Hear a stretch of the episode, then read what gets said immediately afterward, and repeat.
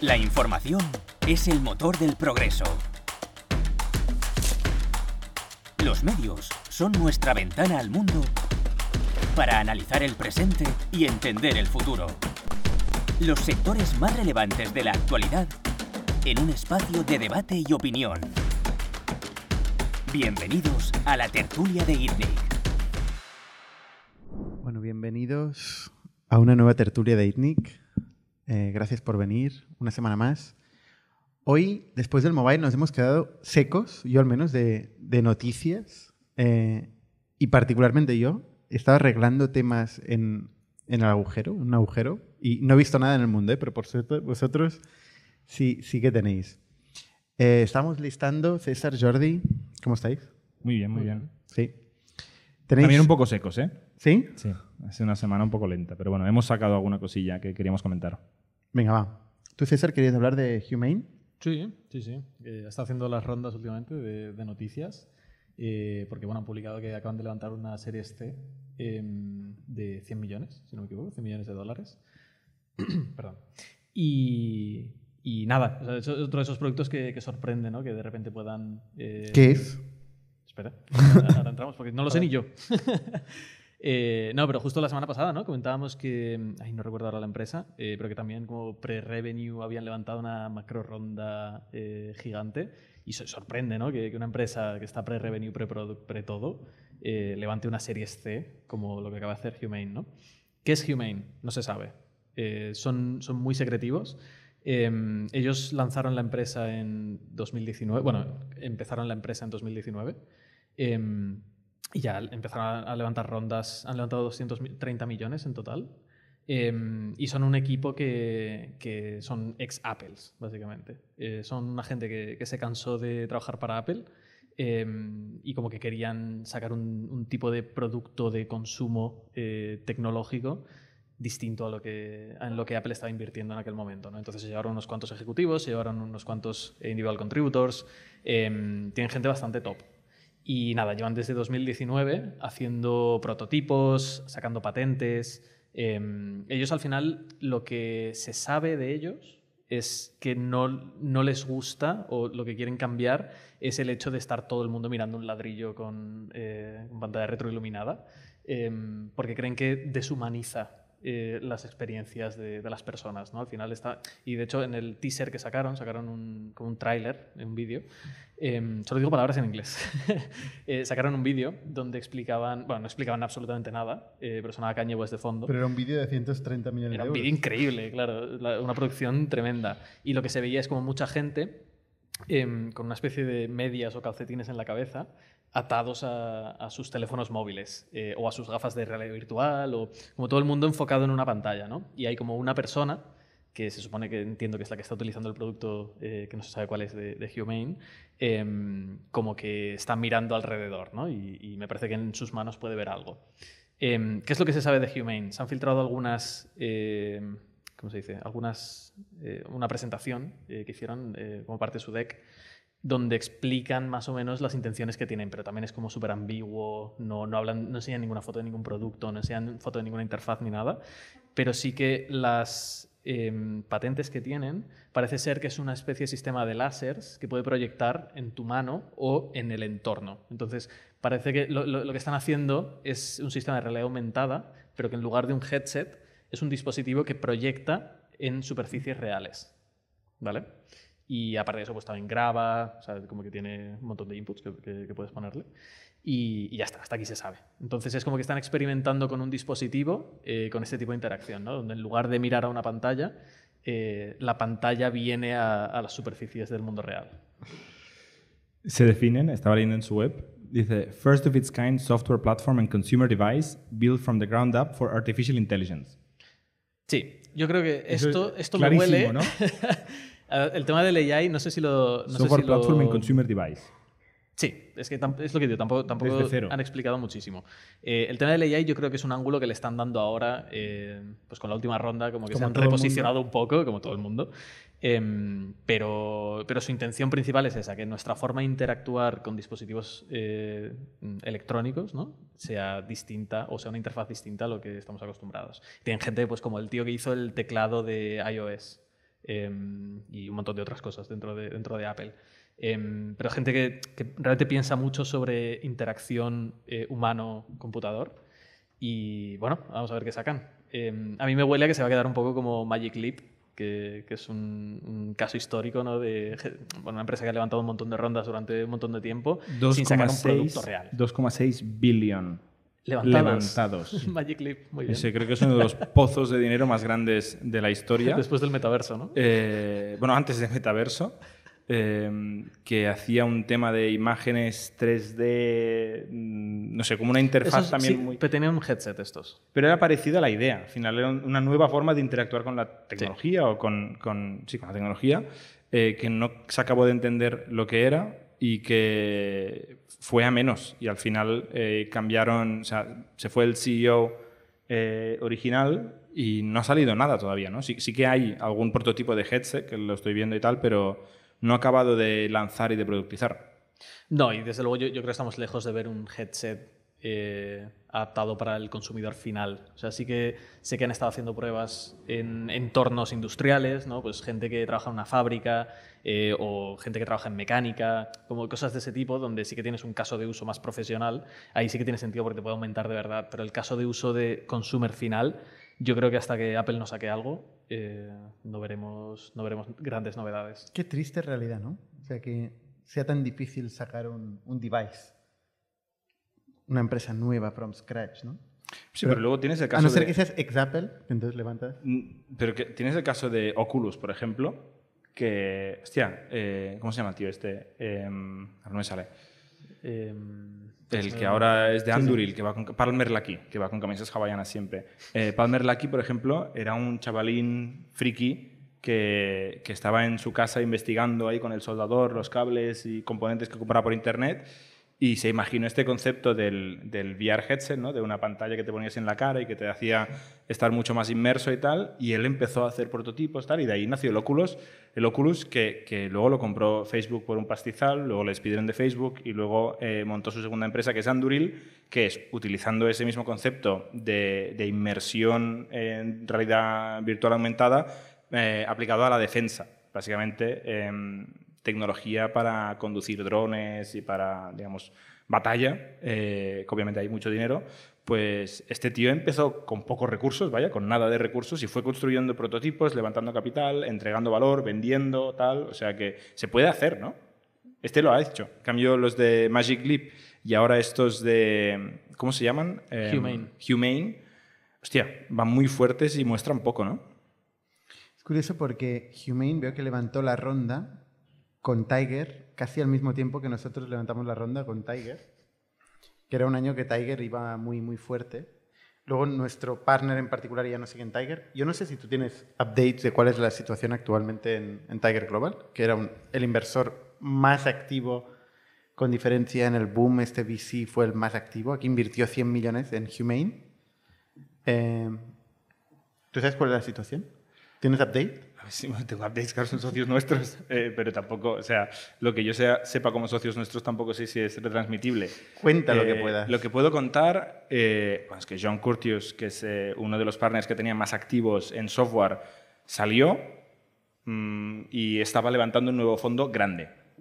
Y estaba en fundraising. Todavía que yo sepa no se ha confirmado si esto ha pasado, si todavía lo está intentando. Es un momento difícil para levantar un fondo grande, sobre todo con el track record de Tiger, que muchos LPs y, y mucho dinero institucional luego ha criticado por ser demasiado agresivo y por no, y por no parar atención a las valoraciones y invertir en demasiadas cosas, etc. ¿no? Tiger en sí, lo que sí que se ha visto es que han frenado bastante su velocidad de inversión, donde creo que en 2021 estaban haciendo un deal al día de promedio, que es una locura. Son rondas growth, ¿eh? porque hay gente que hace un día al día de 10.000 o incluso de 100.000 euros, porque aquí estamos hablando de bastantes millones cada ronda, eh, a frenar muchísimo y a enfocarse mucho en rentabilidad, en eficiencia. ¿Pero eh, hacen deals? O sea, sí, hacen... sí, sí que invierten. ¿Sí? Y hacen follow-ons, pero solo en cosas eh, digamos, con, con, mucha más eficiencia y mucho menos riesgo. Y también, pues, como todos los inversores crossover, antes tenían unos mercados cotizados muy caros, porque los múltiplos de los Zooms, Snowflakes, Shopify, etcétera, estaban por las nubes, y invertir en tecnología, en bolsa, eh, era difícil, porque dices, de aquí para arriba es muy difícil creérmelo. Entonces invirtieron mucho en privadas que creían que irían a hacer IPOs a estos múltiplos, con lo cual ganaría mucho dinero. Claro, ¿qué ha pasado? Que los múltiplos de las públicas han bajado, con lo cual ya no se creen que las privadas vayan tan rápido a hacer un IPO con esos múltiplos, que es cierto. Ha habido cero IPOs tecnológicas o de software, creo que era la palabra, en 2022 y llevamos cero en 2023 de software companies en Estados Unidos.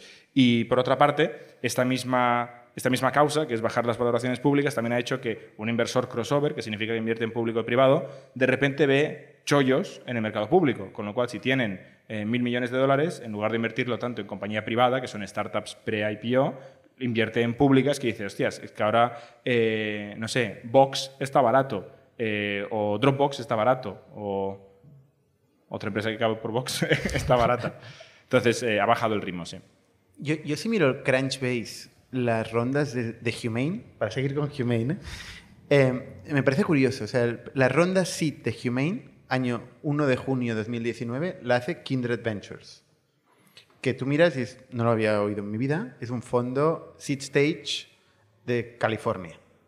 Entonces, luego entra Tiger Global. Bueno, entran, no, entra Lachi Group, no sé qué, y Sam. Siempre está Sam Altman por aquí. Business Angels. Business Angels. Meten 30 millones de euros, luego ronda en el año 2021, cuando Tiger estaba a tope, mete 100 millones de euros. Luego, un año, dos años Fíjate que las series B son 13 inversores.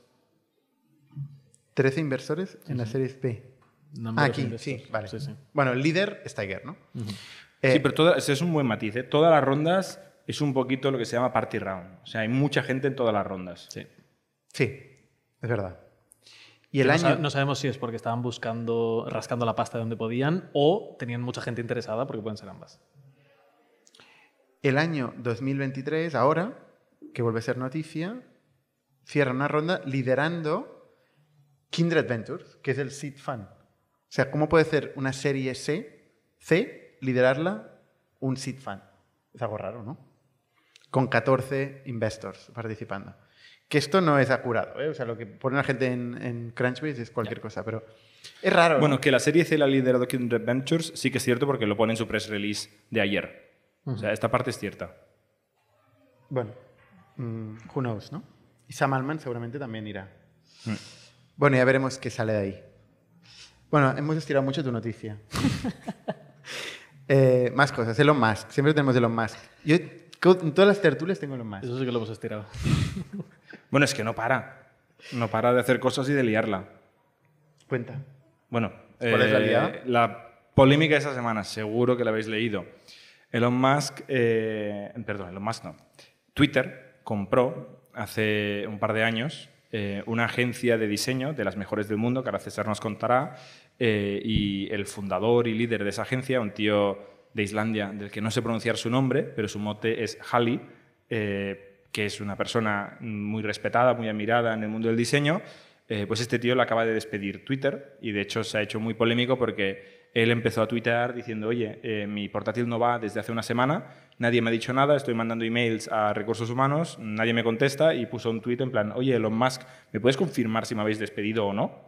Y este fue el principio, ¿no? Y a partir de ahí Elon Musk, eh, en lugar de no hacer nada o de decir sí o no, le empezó a vacilar, básicamente, diciéndole, sí, eh, te hemos despedido eh, y puedes contarme, no, y dice, porque no hacías nada o no entregabas valor. Y otro dice, ¿cómo? Si he hecho un montón de cosas. Y dice, ¿puedes decirme qué has hecho?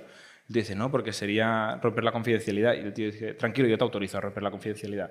Entonces, este tío empieza a decir, pues he optimizado costes en estos proyectos, he liderado procesos de review de diseño, he estado involucrado en tal. Y el otro mm, empieza a decir, este tío no pega palo al agua, lleva un montón de meses sin hacer nada, y encima, que eso ya es la cereza del pastel, dice, encima el tío dice que como es discapacitado no puede trabajar y aquí está haciendo threads de Twitter, ¿vale? Elon Musk, diciendo esto en Twitter, públicamente y se ha liado parda. Y luego ya el final, final, final, de repente Elon Musk publica, dice, le pido perdón a Halley, eh, me, habían dado, me habían dado información incorrecta y Halley está pensando a ver si se queda. Porque hablaron en videollamada. Bueno, yo no estaba. Pero lo que está en Twitter es, es, este thread, ¿no? Entonces, bueno, cuéntanos un poquito quién es este Halley y quién era su agencia, César, que tú les conocías. Sí, em, pues eh, bueno, Halley, eh, su nombre original me parece es Harald Dur. Eh, pero seguramente Parece un personaje de, de, Señor de los Anillos, ¿no? Exacto. Em, y bueno, es, es un señor que es bastante conocido en el, en el mundo del diseño. Em, primero, si no recuerdo mal, aquí estoy tirando de, de hemeroteca, em, hizo bastantes colaboraciones con Google en temas como el Santa, Tra- el Santa Tracker eh, de Google Maps, estas campañas que hacían como en, en Navidades y cosas así. Em, y se hizo conocido en base a esos trabajos que iba haciendo para, para empresas grandes. ¿no? Em, este señor fundó Bueno, que es la, la agencia que dirigía hace ocho años, nueve por ahí. Y, y la vendió a Twitter hace, Hace un año. hace un año. Una- dos. Em, y bueno, eh, que es el, no- el nombre de la agencia, eh, pues eran bastante buenos. Eh, no, y te- tenían como un equipo muy súper potente, trabajaban para las mejores marcas del mundo, o sea, hicieron mucho. ¿Qué mucho tipo de ruido. diseño hacían? De todo. Eh, pues marketing, producto, gráfico, todo este tipo de cosas. Eh, lo que les dieras. Incluso me parece que hicieron compra más rara, videojuegos, ¿no? estoy seguro. Em, no es tan raro como parece. Y esto ya pasando un montón de años. De hecho, una de las primeras así que yo conocí eh, fue una agencia, aquí estoy tirando muy de memoria, ¿eh? Em, pero Facebook hacía mucho esto. Facebook ha comprado un montón de agencias, me parece que una se llama Bench, si no recuerdo, algo similar.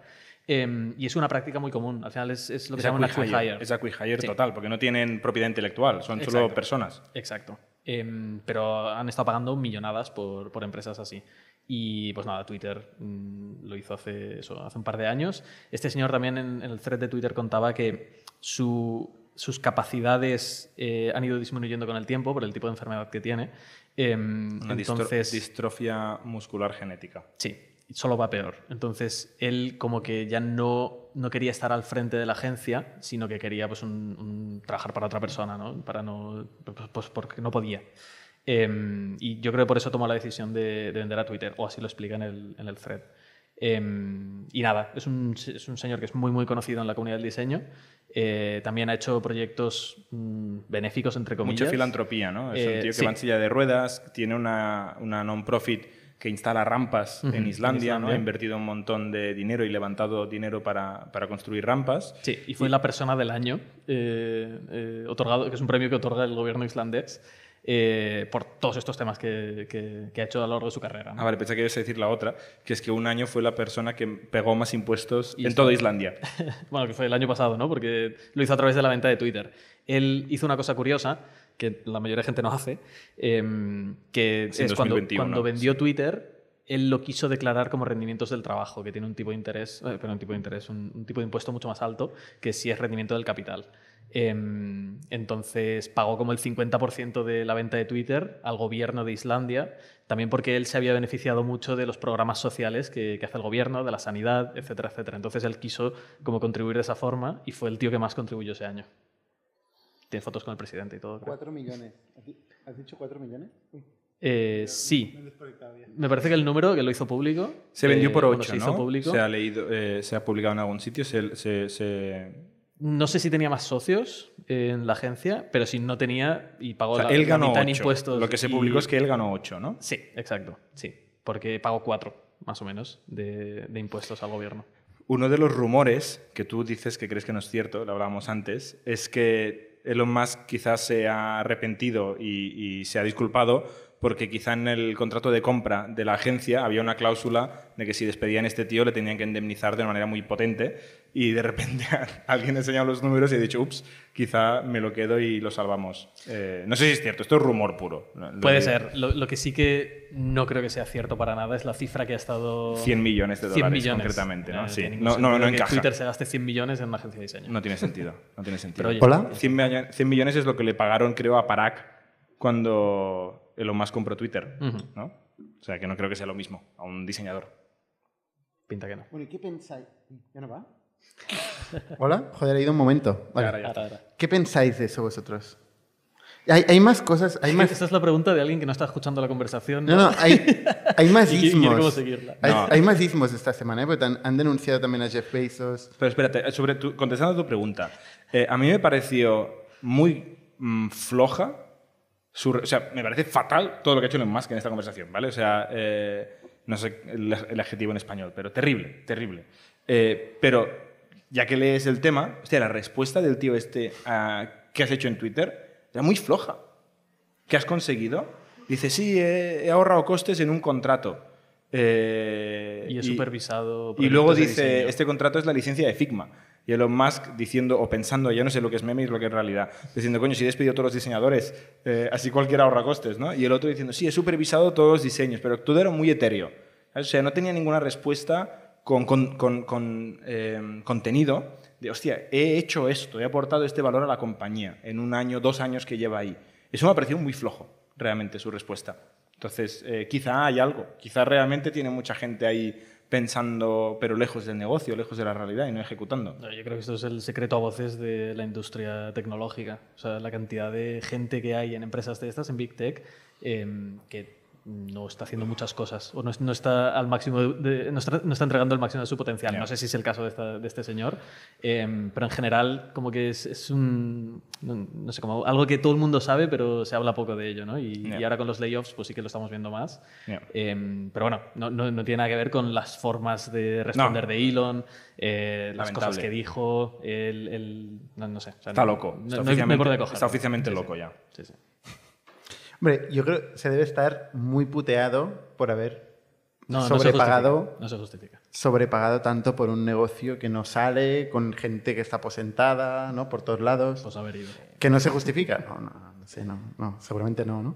Pero bueno, no es el único caso, ¿no? Y, y comentaba, ¿no? Jeff Bezos también lo han denunciado por, por un ageism, no sé cómo se, se dice en español. ¿Alguien sabe que cómo no, se dice? Ageism. Edadismo. no sé si pasa aquí. ¿eh? Edadismo. Worday también. Por otra cosa. O sea, eh, uno es, o sea, Jeff Bezos es eh, en Blue Origin concretamente por decisión de contratación, ¿no? Que contratan a gente joven eh, porque son coachable. Eh, pero claro, estás dis- discriminando a la gente que no es joven haciendo esto. Es muy delicado este tema. Y luego lo de Workday es muy diferente. Les han demandado porque Workday, que es una empresa, para que os entendáis, es como Factoria, pero para empresas grandes.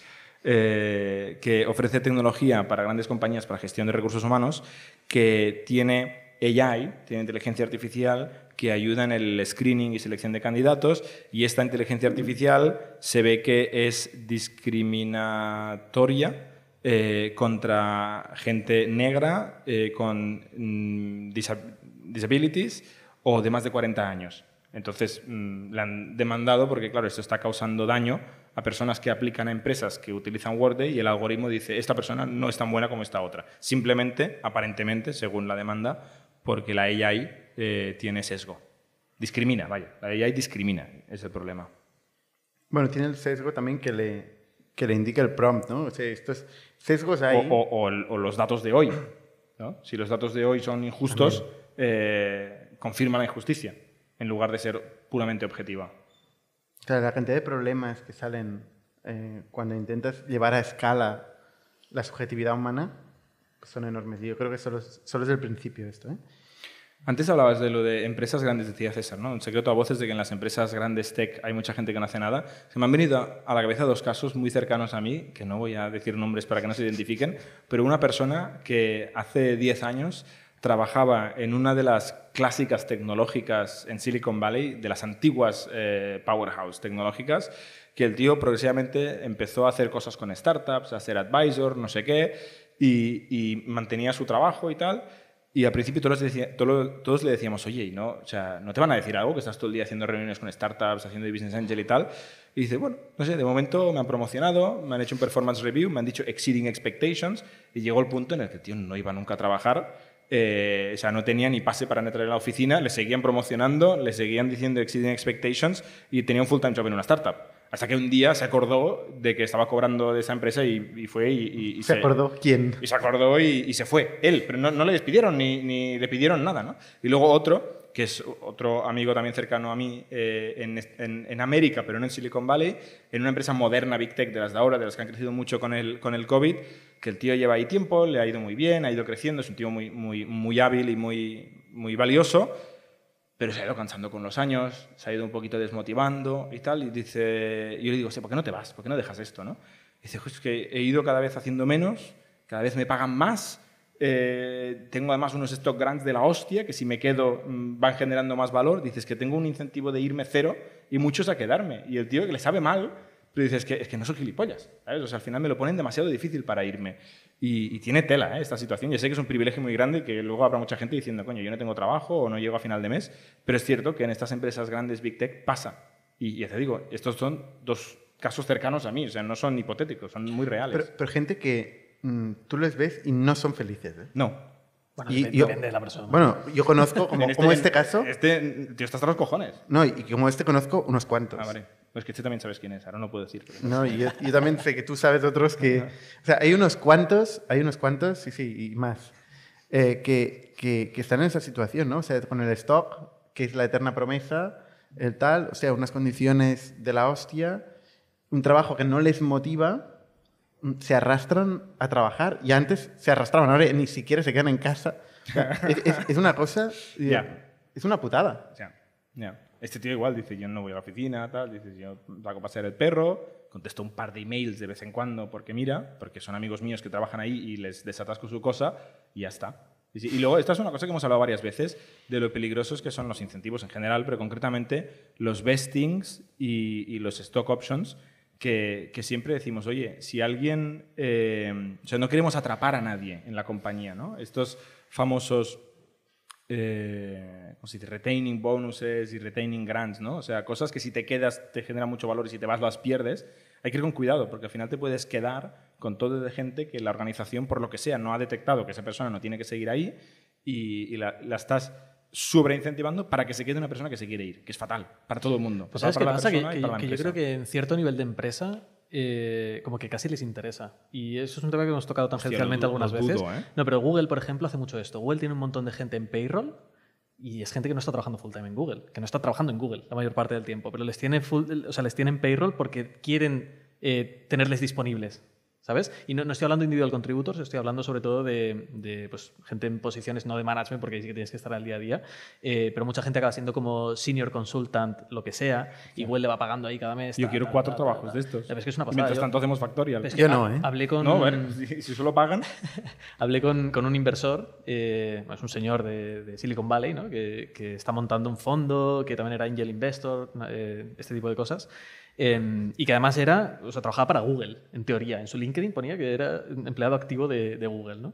Y yo le preguntaba, hostia, pero eh, ¿y, cómo tienes tiempo para hacer todas estas cosas? Eh, ¿no, ¿No tienes un full-time job en Google? Y dice, sí, pero bueno, no. yo voy cobrando y, y me tienen ahí pues de, de consulta y yo mientras tanto voy montando mi fondo, voy haciendo mis cosas. Esto no tiene sentido. O sea, esto no es racional, no, no es justificable. Esto es un defecto.